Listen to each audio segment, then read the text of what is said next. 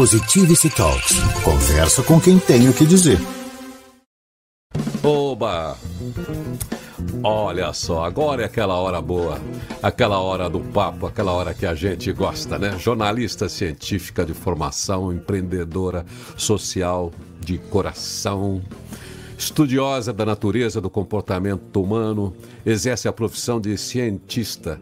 E tem um nome bem bacana, é cientista de cabeceira. É para você estudar na sua intimidade, pensar nesses temas. Educadora, escritora, palestrante, especialista em gente. Como falar de natureza e não falar de gente também, né?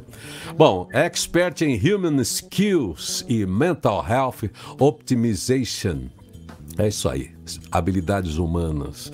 Biohacker e cientista do comportamento. Desde 95 ela dedica-se à neurociência comportamental, organizacional, cultura da paz.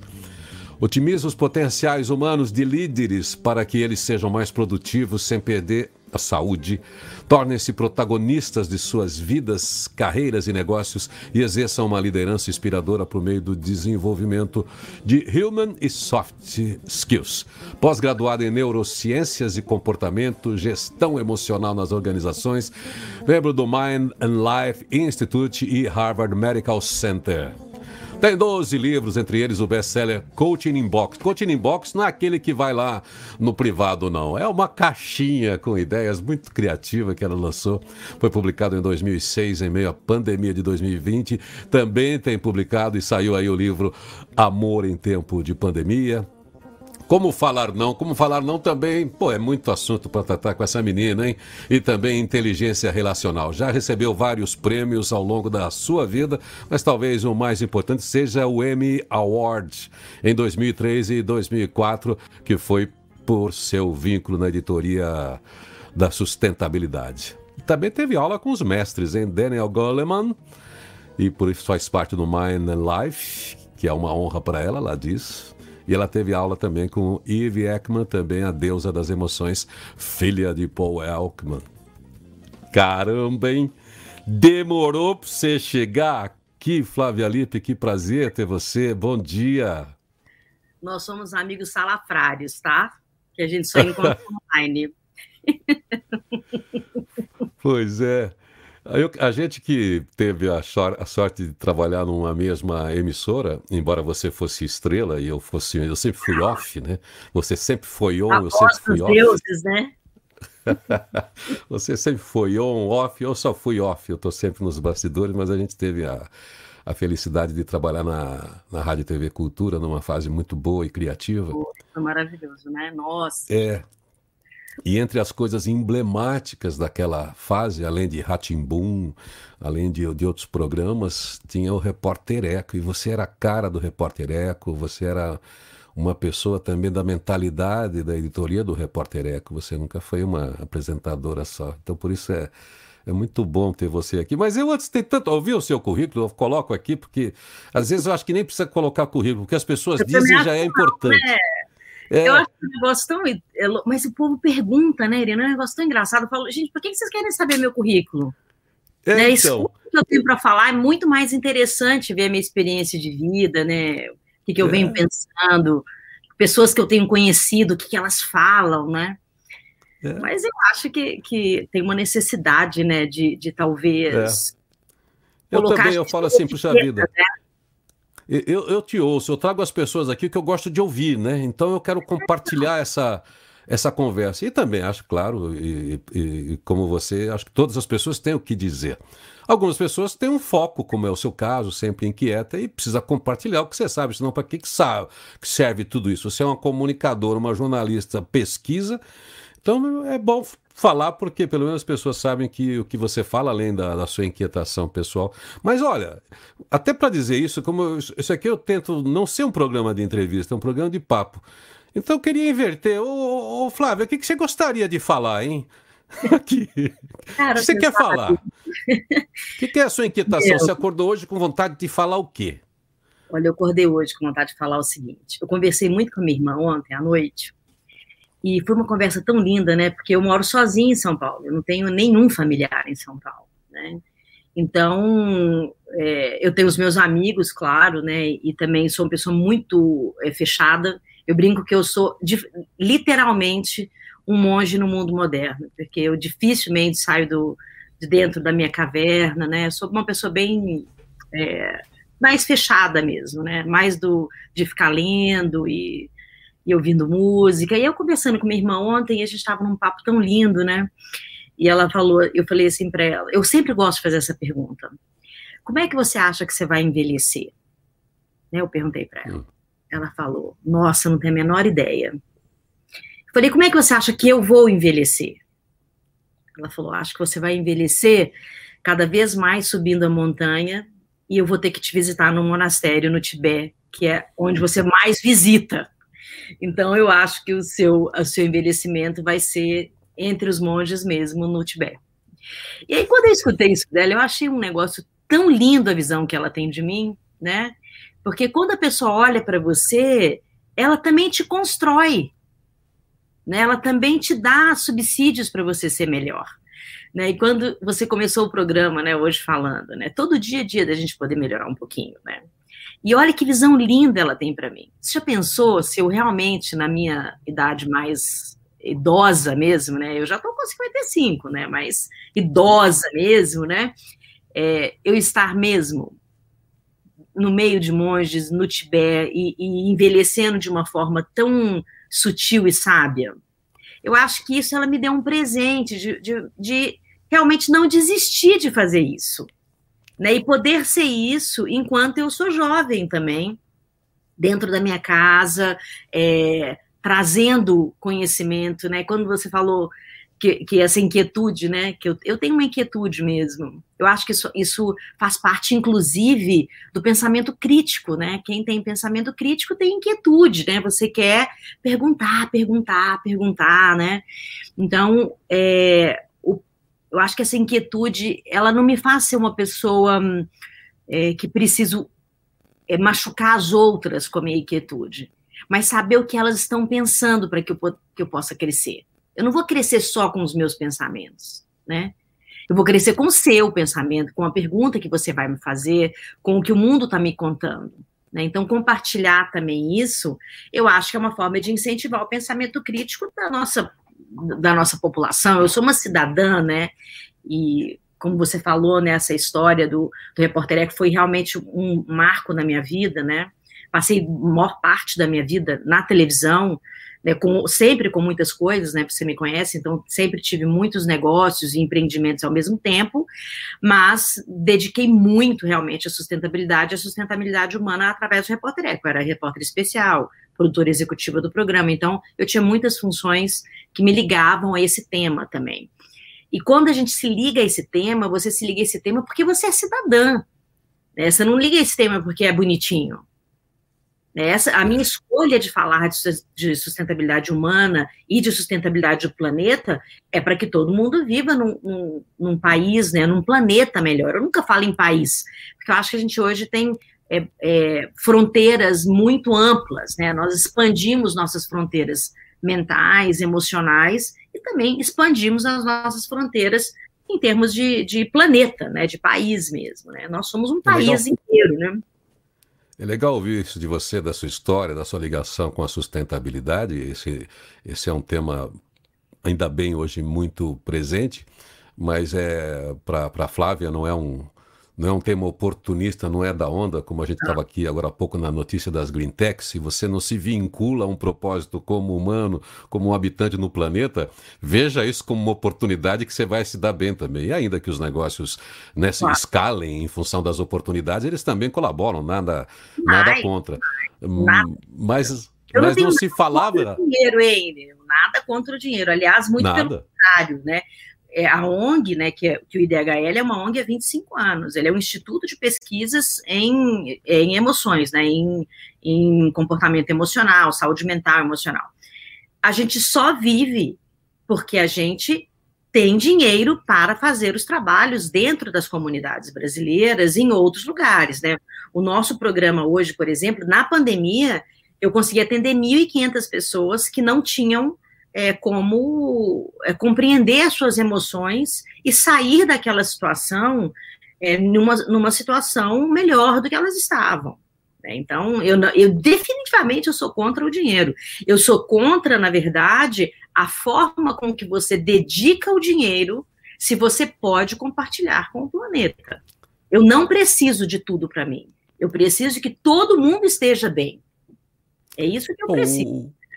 O importante é essa consciência, porque é o que você falou, ninguém é, é contra o dinheiro e é através dessa gestão desse recurso também, porque ele saiu de, de algum lugar, entra nessa, é nessa roda. E aí as pessoas que têm dinheiro, que estão investindo hoje em, em empresas verdes, elas já têm essa consciência que elas conseguem escalar, fazer seus negócios prosperarem, contribuir com a humanidade, com a produtividade e, ao mesmo tempo, conciliadas com a sustentabilidade. Ô, Flávia, você falou já no início uma coisa linda, que é essa, esse papo com a sua irmã. Que bom se a gente pudesse ser olhado, e às vezes a gente, as pessoas olham com desconfiança Quer dizer, as outras pessoas às vezes olham para a gente e têm uma ideia melhor para a gente, tem uma perspectiva melhor. E a gente mesmo, dentro da gente, não se enxerga dentro daquela visão bonita. A gente acha que o outro está querendo diminuir a gente.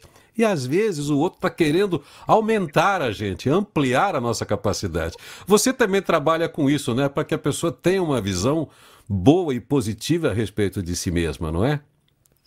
Então, eu acho que, que amar o outro, né, que pode parecer tão é, piegas, né, a gente falar de compaixão, a gente falar de amor ao próximo, né, mas quando você efetivamente ama, independente de que tipo de amor a gente está falando, é, a gente amar o outro, a gente amar, a gente ter o amor pulsante dentro de nós, ele faz com que você definitivamente enxergue o melhor no outro.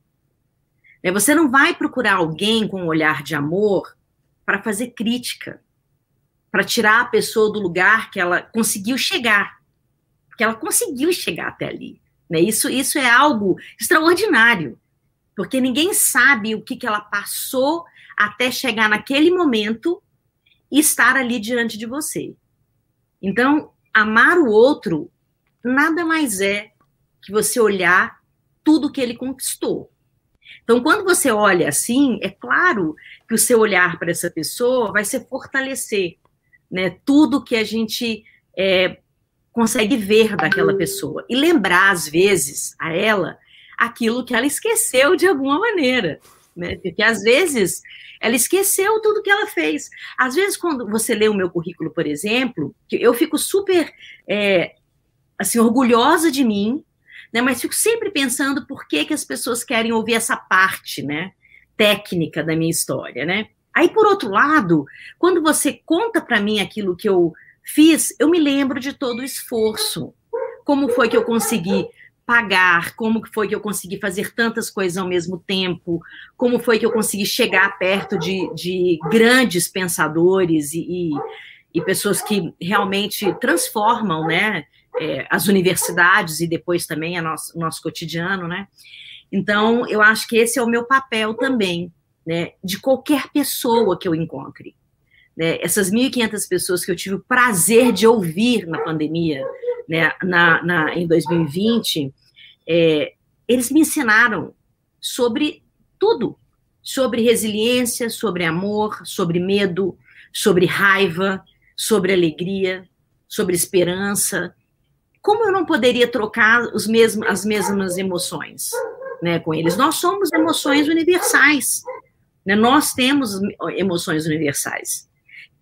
Todo ser humano e todos os animais. Essa é a parte que esqueceram do estudo de Darwin, né?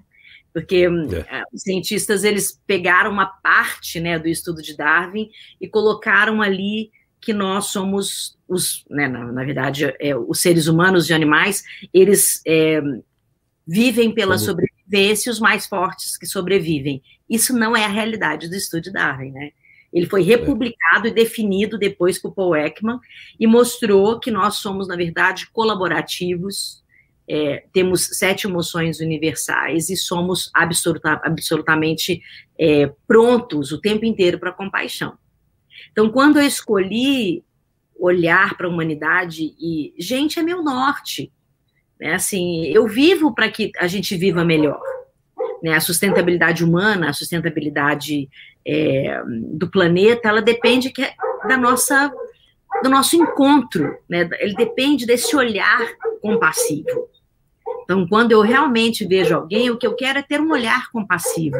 Se daí sair uma conversa é, linda, se daí sair um, um, um engrandecimento dessa outra pessoa, é o plus, né, de poder é. ter compaixão como, como, acho que centro, né.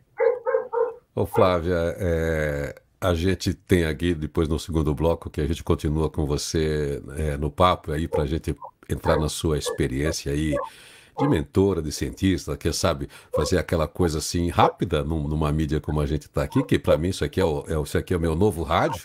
Afinal de contas, a internet usa tanto a gente, então vamos usar todos os meios, porque essa é a nova nosso novo jeito de construir audiência, de chegar até as pessoas. Mas a gente vai entrar nisso. Mas eu queria falar um pouquinho ainda de, de Flávia. Porque a Flávia, que teve negócios, a Flávia que é dinâmica, a Flávia nunca deixa de trabalhar também essa parte interna da pessoa, dos valores, do propósito, da espiritualidade.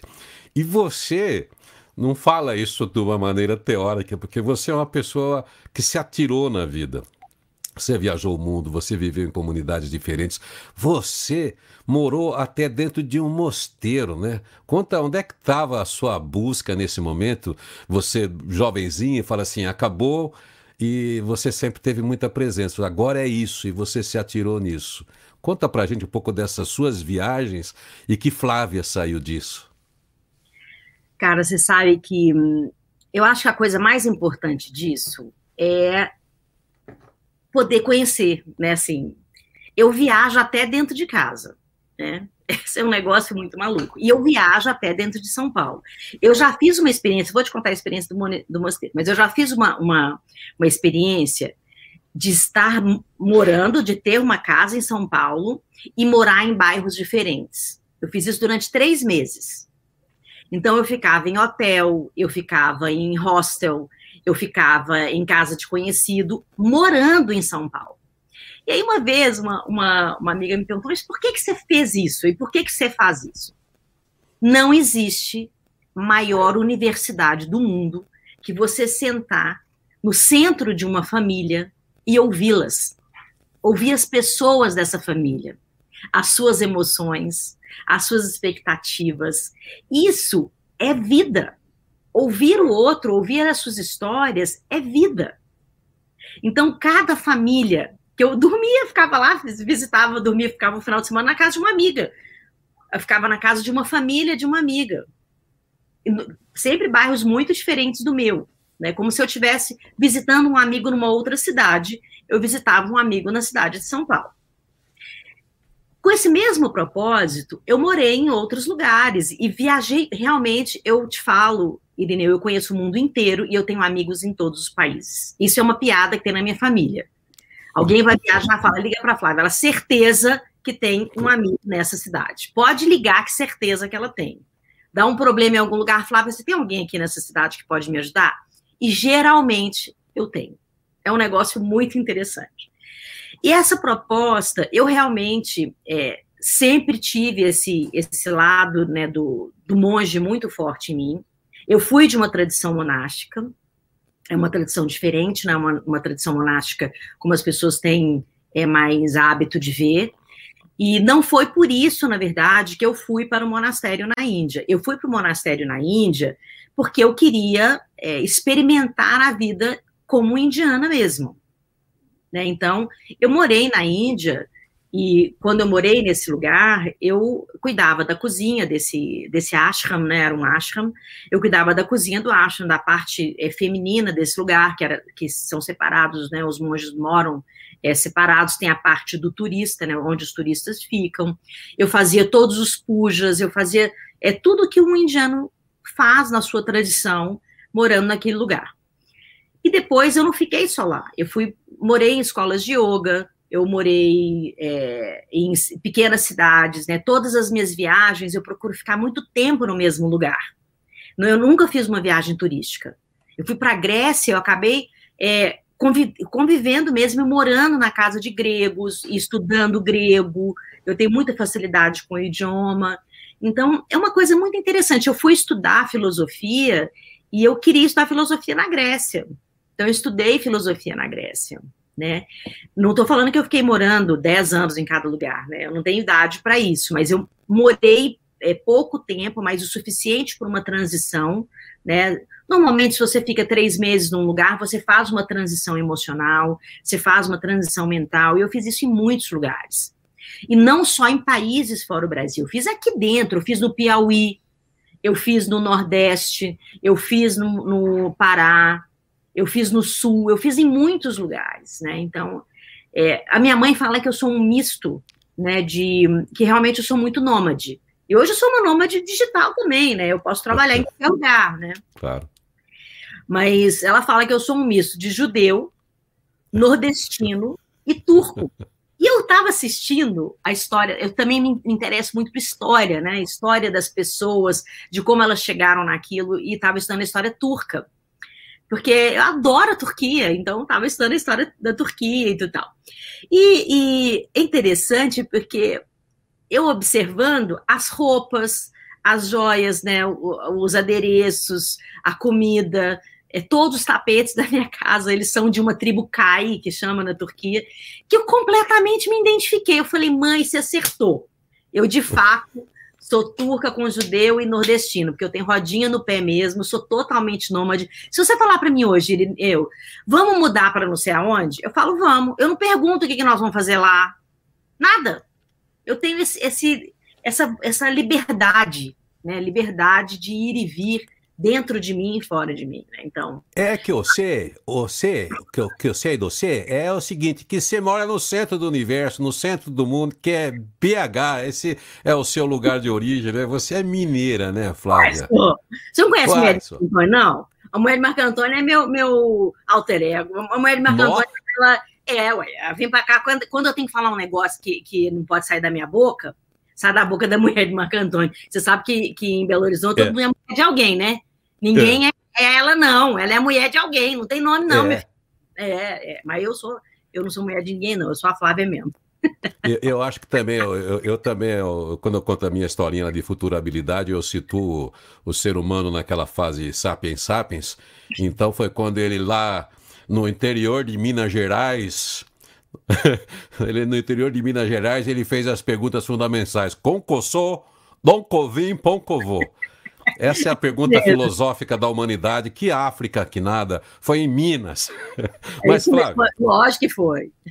É, olha, eu vou fazer aqui uma passagem para você tomar uma água, para a gente contar, continuar o papo. Você é uma pessoa muito rica de experiências para você contar das suas, das suas viagens, das suas leituras, já, já é uma coisa muito enriquecedora para a gente. Mas vamos entrar um pouquinho depois no seu trabalho, o que são essas human skills. Você já deu a pista aqui que a gente tem que ter as soft skills, que esse é um tema de todo mundo hoje, e você uhum. também tem a sua visão desse, desse futuro, como é que o ser humano. É, a sustentabilidade humana ajuda o cara a estar tá no futuro com essa tecnologia toda. Você está pensando muito sobre isso. A gente fala já já sobre isso. Eu vou dar uma passada aqui, assim você respira um pouco, toma essa aguinha aí, tá bom? Tá bom. Positivity Talks. Conversa com quem tem o que dizer. Olha, Flávio, eu estou muito feliz com você aqui. A gente se encontra eventualmente né, na Brahma Kumari, já participamos de diálogos juntos, mas somos, é, antes de mais nada, amigos. É uma honra ter você e, e acompanhar durante tanto tempo, né? É, desde o nosso tempo dos anos, é, final dos anos 80, 90, na, na Rádio TV Cultura. E depois nos encontramos em outros lugares, que foi uma grande coincidência. É, e aprendi muito com você e nesses lugares, como Brahma Kumaris, os coletivos que a gente teve a oportunidade de participar juntos e é sempre muito bom. Mas falando do seu lado profissional, ainda já voltando à TV Cultura, você ganhou um dos um dos grandes prêmios, né? Você e, e, e sua equipe, equipe né? pelo Repórter Eco, né? Ganhar o Emmy Award não é para qualquer um, não, né? Como é que foi essa sensação? Isso ainda você guarda com muito carinho, né? Porque claro. foi um marco esse, esse prêmio, né? Eu acho que a equipe da TV Cultura, né, é, é, brilhante, né? Sempre foi brilhante, né? Mesmo com os altos e baixos aí, é, a cultura sempre foi brilhante, né? E uma coisa que a cultura sempre teve, ela sempre soube é, levar as, as oportunidades né, para fora do país dos nossos conteúdos. Né? E o Repórter Eco, de fato, ele, ele foi um, um, um programa extremamente inovador, ele surgiu numa época é, que isso era uma novidade, né? Até hoje, né? Se você olha, nós avançamos muito, mas foi um marco mesmo. Você imagina esse 1992, né? Então foi um marco. Então eu acho que, que esse prêmio é realmente um prêmio de equipe mesmo, sabe? Um, um prêmio da TV Cultura, né? De, de, saber levar isso para lá, de expor o produto, de expor o conteúdo, né? E a equipe toda, que era realmente uma equipe incrível, e fazia um trabalho lindo. O Repórter Eco ele existe ainda, né, mas eu não tenho mais é, contato com o programa, porque eu, eu, na verdade, fechei um ciclo é, do assunto Sim. exclusivo, né, de, de ecologia e meio ambiente, sustentabilidade, e ampliei para a sustentabilidade humana, né, que já faço há 25 anos, sempre foi paralelo ao Repórter Eco, né, é, mas uma hora eu, eu você sabe como é, né? A, a, televisão, as pessoas acham que é o maior glamour do mundo, né? Você trabalhar em televisão é exaustivo, é estressante, não é um uhum. ambiente saudável, né? Você é, tem que trabalhar muito para poder conseguir é, ter uma vida saudável, financeira também. Então, assim, chegou a hora né, do, do ciclo fechar e eu me dedicar a minha a todos os estudos que eu vinha fazendo há mais de 20 anos, né? E conseguir compartilhar isso é, de outra maneira, né? Ou seja, você continua um meio, mas é, é, é, é, curioso que você falou de, de, rádio e TV, que as pessoas né, veem só o glamour, mas é um moedor de carne humana, né? Não, essa, é uma coisa... Essa urgência. Fora é. a urgência do tempo, né? As pessoas não têm ideia do que significa um minuto em televisão. Né? Elas, não elas não têm ideia do que é fazer um ao vivo em televisão. Acham que é abrir aqui o, o Instagram e, e, fazer um ao vivo, né?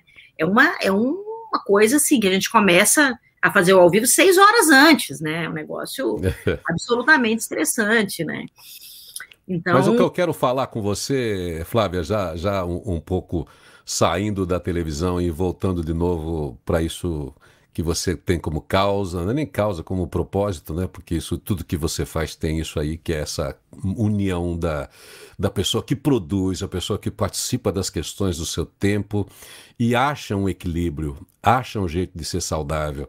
Então, praticamente, o pano de fundo disso é o que você chama atenção para os profissionais do hoje, que são as hum, human skills, são as, é. são as habilidades humanas mesmo que tem que estar presente em tudo que você faz. O é. que, que você elencaria para lembrar as pessoas claramente como é que elas atuam considerando as suas habilidades humanas?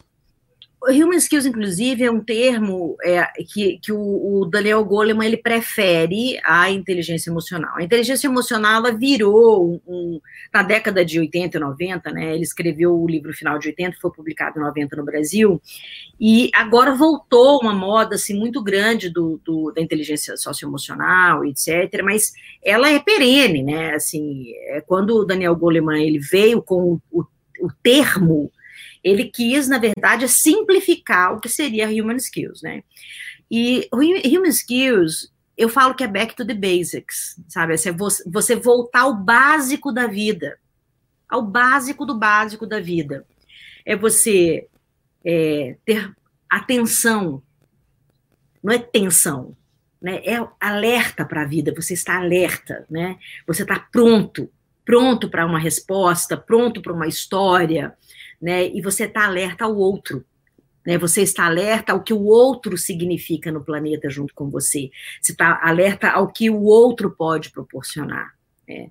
Além de, dessa prontidão para a vida, é você ter resiliência sobre as coisas que acontecem. E você, tudo isso pode ser desenvolvido. Né? Tem pessoas que são mais aptas e mais natas, né, nessas habilidades, mas todos nós estamos prontos para melhorar essas habilidades, né? Então, a resiliência é algo extremamente importante também, que é fortalecer mesmo, é, é, ficar um pouco mais forte, com uma musculatura emocional, né, mais forte, né. Tem uma frase do budismo que eu gosto muito, é, da Jona Macy, ela fala costas fortes, emoções sutis, né, que é de você estar tá pronto para o que vier. Mas é com é, as emoções sutis, né, muito prontas para ouvir o outro e receber o outro na sua vida, né? Então, a resiliência também é algo muito importante. Acho que pessoalmente é, é fácil captar o que você está dizendo. Agora, é, você atua muito em organizações. Agora, como é que um líder atento para essa movimentação toda, a tecnologia, as pessoas próximas, ao mesmo tempo distantes, as pessoas distantes próximas, é, como é que ele cria um ambiente onde ele promova isso para que a sua organização seja saudável, porque esse é o, esse é o, é, é essa é a busca, né? Pessoas que fazem é. organizações, como é que essas organizações ficam dentro de um mesmo propósito, considerando essa inteligência, essa habilidade humana? olha, Irineu, não existe como o cara ser um líder inspirador, um líder autêntico, é, se ele não começar por ele. Né? Então, é, são perguntas simples. O que eu sei sobre mim? O que os outros sabem sobre mim? Como eu funciono? O que me move? Aonde eu quero chegar com a minha jornada? É, começa sempre é, do autoconhecimento. Também uma palavra batida, mas eterna e necessária. Né? O Sócrates falava isso. Sócrates, inclusive, falava: o início de tudo é você conhecer a si mesmo é o início de tudo. Se você não faz isso, dificilmente você vai conseguir chegar nessa organização saudável. Porque você não é saudável, então você nem está pensando nisso. Né? Depois é ele investidor dele mesmo. Então, como eu tenho me preparado para minha jornada, é, como que eu reciclo os meus pensamentos, eu sou, sou atualizado, eu sou bem informado, eu sou organizado, eu sou produtivo, eu cumpro com a minha palavra, eu, eu cumpro com o que eu proponho fazer né? Eu enrolo né, as pessoas, eu me enrolo, né? Eu busco esse equilíbrio é, pessoal e profissional, ou eu é, ganho uma fortuna, ou busco aumentar o lucro da minha empresa e a minha família está à deriva. Né? Quando você vê a família de um, de um executivo em situação precária, emocional, ele não está sendo autêntico e muito menos sendo inspirador. Porque ele vai fazer com que as pessoas que trabalhem com ele façam isso também né? E como ele chega a esse, esse ser inspirador e, e, gestor autêntico? Ele tem que querer criar um impacto é, positivo ao redor dele, ele tem que inspirar as pessoas, ele tem que saber extrair o melhor de cada um que trabalha com ele, ele tem que entender qual que é o alcance dele, né, como, como esse gestor, né? Ele tem que ser gerador de um, de um ambiente saudável, produtivo e feliz. Porque se ele não tiver essa capacidade, cara, tudo tem seu tempo. Né? É, existem, a gente sabe que existem sociopatas é, corporativos, sociopatas no poder, né, de todos os, os, corredores de poder que a gente pode navegar no planeta, né? É, porque eles existem. Eles existem. Mas o que alimenta essa postura? O que alimenta essa postura é o lucro fácil e rápido mas tem um prazo. Eles mesmos, eles são levados para esse local, para esse lugar, para um lucro rápido, e depois eles são retirados de lá. Porque quando o preço fica muito alto, é, no desligamento de profissionais, é, hoje nós temos a possibilidade realmente de entrar com processos de assédio moral, né, de assédio sexual, né, de ofensas. Então, é, tudo isso também está tá melhorando o olhar que a gente precisa ter sobre qualquer ambiente de trabalho. Você não precisa ser um, um, CEO, um presidente de uma empresa, um líder de uma empresa. Você é líder e tem essa oportunidade todos os dias na hora que você acorda. Se você é mãe, você é líder. Se você é pai, você é líder. Se você é filho, você é líder.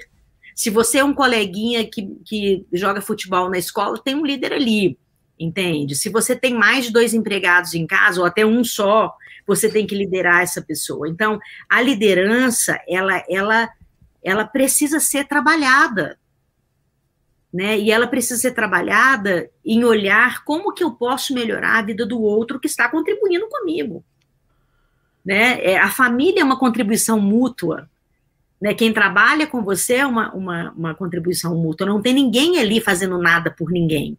Estamos todos fazendo por todos. Né? E quando a gente tem esse olhar, a gente consegue entender o que é produtividade sem perder a saúde e inspirando que outros façam dessa maneira também. Quando alguém fala para mim assim, eu trabalho 24 horas e eu não tiro férias, eu fico morrendo de pena. Porque eu fico pensando, eu fico olhando, eu fico pensando aonde está é, a grandiosidade dessa fala, né? Em, em não ser humano, em não ser gente, não ter é, fragilidades e não ter dores, né? Em não querer olhar outras coisas que acontecem no mundo, né? Então, essa, quando alguém me conta isso, eu, às vezes de brincadeira, falo, acho que eu posso te ajudar. eu falo, essa pessoa não pode estar feliz, ela não pode é. estar. Eu amo trabalhar, mesmo. Assim, amo trabalhar. Você me conhece, você sabe disso. E, mas o meu trabalho, ele tem um reflexo muito grande é, na, na, na, minha sociedade, né, na, como cidadã. É, e o reflexo, ele não precisa ser um reflexo de milhões, não. Como eu sou a curiosa, que você sabe, né, como eu te contei essa história de São Paulo, né, quantas vezes eu fui andar de metrô, de um lugar para o outro, e eu perdia o ponto, porque eu queria continuar ouvindo a história de quem estava me contando. Né, eu estava fazendo é. mestrado na USP, lá do outro lado, né, eram duas horas praticamente de metrô, e eu ficava escutando as histórias e, e ouvindo, né? E eu andava com uma plaquinha, eu quero te escutar. Então as pessoas sentavam e ficavam contando, eu ainda podia abraçar, né? Então, quantas histórias, quantas pessoas eu abracei é, no metrô, no ônibus, depois de ouvir aquilo tudo que ela estava me contando. Gente, eu não ia estudar isso em lugar nenhum se não fosse aquela pessoa. Né? É. Então, quando eu saio na rua, né, eu atendo aqui os garis da minha região. Então, quando eu saio é, para ouvi-los, né, e muitas vezes eles não, eles não podem parar, mas eles podem parar no almoço, então eles vêm para minha casa e a gente fica aqui, eu escuto, né? Agora com a pandemia a gente está fazendo um esquema diferente, mas eu sinto que essa troca, é, ela, ela é uma troca que não precisa atingir milhões. Mas eu sei que o meu entorno está sendo cuidado pelo que eu posso fazer. Né? Eu estou me doando no meu tempo, na minha sabedoria, no meu conhecimento, né? no, meu, no meu trabalho, né? e todo mundo pode fazer isso, Irineu. Todo mundo, não tem que ter dinheiro, você tem que ter disposição. Eu estava outro dia no Uber e o cara falou assim para mim: não tem jeito de mudar o Brasil, não. Olha para você ver, né? É o lado de lá, o lado de cá, todos os lados, né? Roubam a gente. Eu falei: tem sim. Ele falou, como? Eu falei, é partindo de você. Você está esperando é, que governantes e o poder resolva por você. Você, como Uber, pode fazer muita coisa. Você pode colocar aqui na sua rádio músicas que acalmem as pessoas, você pode escolher um programa de rádio é, como o seu, por exemplo, a pessoa pode muito bem conectar na rádio e acordar de manhã ouvindo coisas importantes e saudáveis. Você pode tirar que seja uma hora do seu dia e pegar uma vizinha sua que é idosa ou uma pessoa que tem dificuldade e fazer supermercado para ela. Isso você está mudando o mundo, você acha que não está? Você não tem que fazer isso para 20 milhões de pessoas. Você tem que fazer isso para o seu vizinho.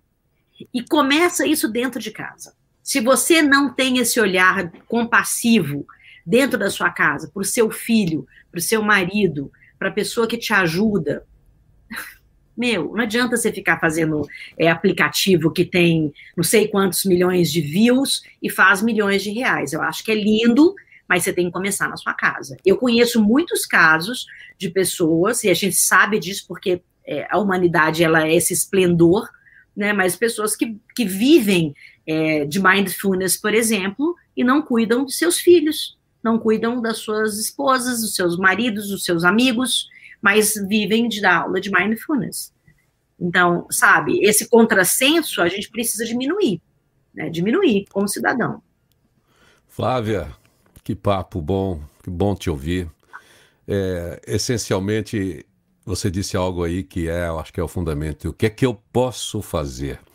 E a gente está num mundo que parece que ficou escalável, mágico, todo mundo fala assim, eu quero fazer alguma coisa. Até é lindo, né? Que impacte milhões e precisa impactar o primeiro ali. Como dizia, se não me engano, o Tolstói, né? Você não pode ser global se você não conhece o seu quintal. Então, Não é? é? é eu acho que a gente a, expandir a essas fronteiras, né? São, é expandir as fronteiras emocionais, né? É. é um olhar compassivo verdadeiro pelo outro. É quando você sentar à noite, dependendo da sua religião, você vai fazer uma oração para o outro. Você não vai fazer uma oração, ai Deus, por favor, me ajuda a resolver esse problema. né? Mas olha, resumindo aqui, a, eu gosto de chamar a atenção que a ética é a estética do futuro. Se você está conectado com você mesmo, isso é do Jean-Luc Godard, já é uma frase dos anos 60, e eu trouxe, trouxe até para o meu tema futurabilidade, porque a gente tem um mundo visível, transparente, é possível ser humano com tanta tecnologia, é possível compartilhar ideias e experiências como a sua com milhares de pessoas, eu espero que atinja milhares de pessoas através do, da rádio que a gente está transmitindo agora, enfim, através de todos os meios, as plataformas que a gente vai usar para propagar esse papo com a Flávia Lippe, como de todos os outros convidados que têm estado aqui. Então, são valores, a gente se conecta por princípios e valores e assim a gente muda o mundo do lugar onde a gente está, se existe um propósito. Porque uma vez que exista a ética, mesmo dentro das organizações, o design thinking sai natural. Né? É, o compliance ele é desnecessário, tem uma judicialização aí, mas já existe a ética ali dentro. Deveria, a empresa né? já é correta, já tem práticas boas. E com isso se chega à maravilha do branding, que é todo mundo envolvido com uma boa entrega. Né? Uhum. Participando do negócio, mas um negócio totalmente ético. Então, mas começa por um. O que é que eu estou fazendo? Que é isso que você praticamente, eu entendi que você trouxe para a gente nesse papo, nesse diálogo. Flávia, como é que eu acho você? Eu quero uma mentoria, eu quero levar você para a minha organização. Vamos passar aqui embaixo, Tiago. A gente conseguiu trazer o site da Flávia Lippe, o idhl.com.br. Conta para a gente aí, fechando. Né, idhl.org.br. É, tem o meu site pessoal, que é o flavialipe.com.br. Eu estou em todas as redes sociais, Instagram, LinkedIn, todos os lugares. Tenho meus telefones nesses lugares, né, também, todas as redes. Arroba Flavialipe, se acha facinho. É, e a minha plataforma de vida hoje é a equação. Né? A equação, ela, todos os conteúdos de experiência de vida e da minha sobrevivência, né? Você sabe que eu sou uma sobrevivente é, de verdade, né? Tive à beira aí de uma, de uma possibilidade de morrer. E eu resolvi reunir tudo na equação. Né? Então, a equação, ela é essa, essa oportunidade da pessoa navegar nesses conteúdos e fazer o que eu fiz. Né? Não que seja o melhor, mas é a única coisa que eu posso ensinar. Eu só posso ensinar o que eu aprendi, né? Só o que eu vivi, o que eu sei, né? Eu não posso colocar você em teste em algo que eu não testei. Então, a equação é www.aequação, tudo junto sem acento, .com.br. Lembrando que nós somos uma organização não governamental. Todas as vezes que você me contrata, é um por um. Uma pessoa está sendo atendido exatamente como você. Se você é um presidente de uma empresa, eu vou atender uma pessoa de uma comunidade com a mesma qualidade, com o mesmo número de horas, com o mesmo amor e com o mesmo conhecimento. Se você contrata uma palestra, a mesma coisa. Se você entra na equação e se inscreve para viver nessa plataforma comigo por um ano e meio dentro dessa plataforma, tendo aulas ao vivo, tirando dúvidas, eu te ajudando a resolver as suas questões mais profundas, olhando no teu olho, outra pessoa vai entrar. E foi assim que 1.500 pessoas foram atendidas gratuitamente durante a pandemia, e a gente já começou de novo. A gente está com um grupo de adolescentes, um grupo de líderes comunitários, e o objetivo é chegar em 300 favelas em São Paulo. Depois, quem sabe, eu conseguir expandir isso para o Brasil todo, e é, junto com isso, realmente é, levar a internet gratuita. Porque é muito difícil entrar na comunidade, ela poder me acompanhar totalmente online sem a internet. Então, a gente está com um projeto de conseguir a internet gratuita para todas as pessoas que é, são é, realmente necessitam dessa, dessa gestão emocional, dessa inteligência emocional, desse cuidado, dessa expansão emocional, dessa autonomia que eu chamo, né, que é autonomia emocional, através da equação. Então, a, a equação hoje é a minha plataforma online quando eu não posso estar ao vivo com você. Então, toda vez que você me contrata, nesses meios todos, né, é www.idhl.org.br, flavialipe.com.br e www.equação.com.br. Eu vou colocar para vocês é, do Instagram, tá outras plataformas, eu vou colocar também para vocês o site de inscrição. Mas uma coisa é certa, qualquer lugar que você acessar no Instagram, no Facebook, no LinkedIn, Arroba você vai achar Flávia. E você vai ganhar, porque ela, a todo lugar que ela aparece a carinha dela, ela está entregando. Então, não para. Eu quero agradecer muito a sua presença aqui, Flávia. Espero que você encontre mais agendas futuras para a gente falar de outros assuntos que a gente não pôde aprofundar. Foi legal mostrar para você, mostrar você para quem eventualmente não não te conheça, mas especialmente ter essa conversa aqui compartilhada com tanta gente. A gente é do diálogo, as pessoas puderam te ouvir e ao te ouvir as pessoas ouviram a si mesmas, porque essa essa, essa dinâmica é possível também. Muito obrigado por sua presença, parabéns por sua história, seu trabalho. Eu nem entrei na, nas suas histórias de superação, porque a gente foi engatando por outros papos, mas você tem experiências muito valiosas que podem ajudar muita gente ao lidar com as suas questões. E é sempre bom ver a sua carinha no ar, sempre bom ver, trombar com você aqui pelas telas já que está meio impossível encontrar pessoalmente, vida, né? tomar o café, o chá, o banchá, seja lá o que for, né? Vamos. Irineu, eu te agradeço muito, viu? É, a sua generosidade em ouvir, né? E poder espalhar pensamentos né, transformadores é, de fato, um presente para todo mundo, viu? Muito obrigada. E eu quero ficar aqui todo mês com você. Me traz todo mês? Não. A gente Se escolhe você o tema. Tiver... Se você tiver agenda, já estou acionando aqui a Roberta. Eu tenho agenda, assim, eu sempre tenho agenda para o que é bom. Eu só não tenho agenda. Então, aí, aí para mim. trabalhando para mudar o que é ruim. Então, eu tenho agenda para o que é bom. Então, para mim e para as pessoas que nos acompanham nesta rede conectada à Boa Atitude que a gente tem no rádio desde 1996, vai ser um ganho. E você que tem tantos um atendimentos. Isso, vamos fazer aqui o Flávia, Lipe, né? E você, seja lá. Enfim, vamos é criar. só a sua agenda estando disponível, a gente traz você para a conversa e vai ser muito bom. Muito Já obrigado, está. Flávia. Obrigada a todo mundo da equipe também. Roberta, que bom te ver trabalhando aí, viu? Sou sua fã também. Um beijo, Irineu, que a sua voz beijo. ecoe no planeta. Positivity Talks. Conversa com quem tem o que dizer.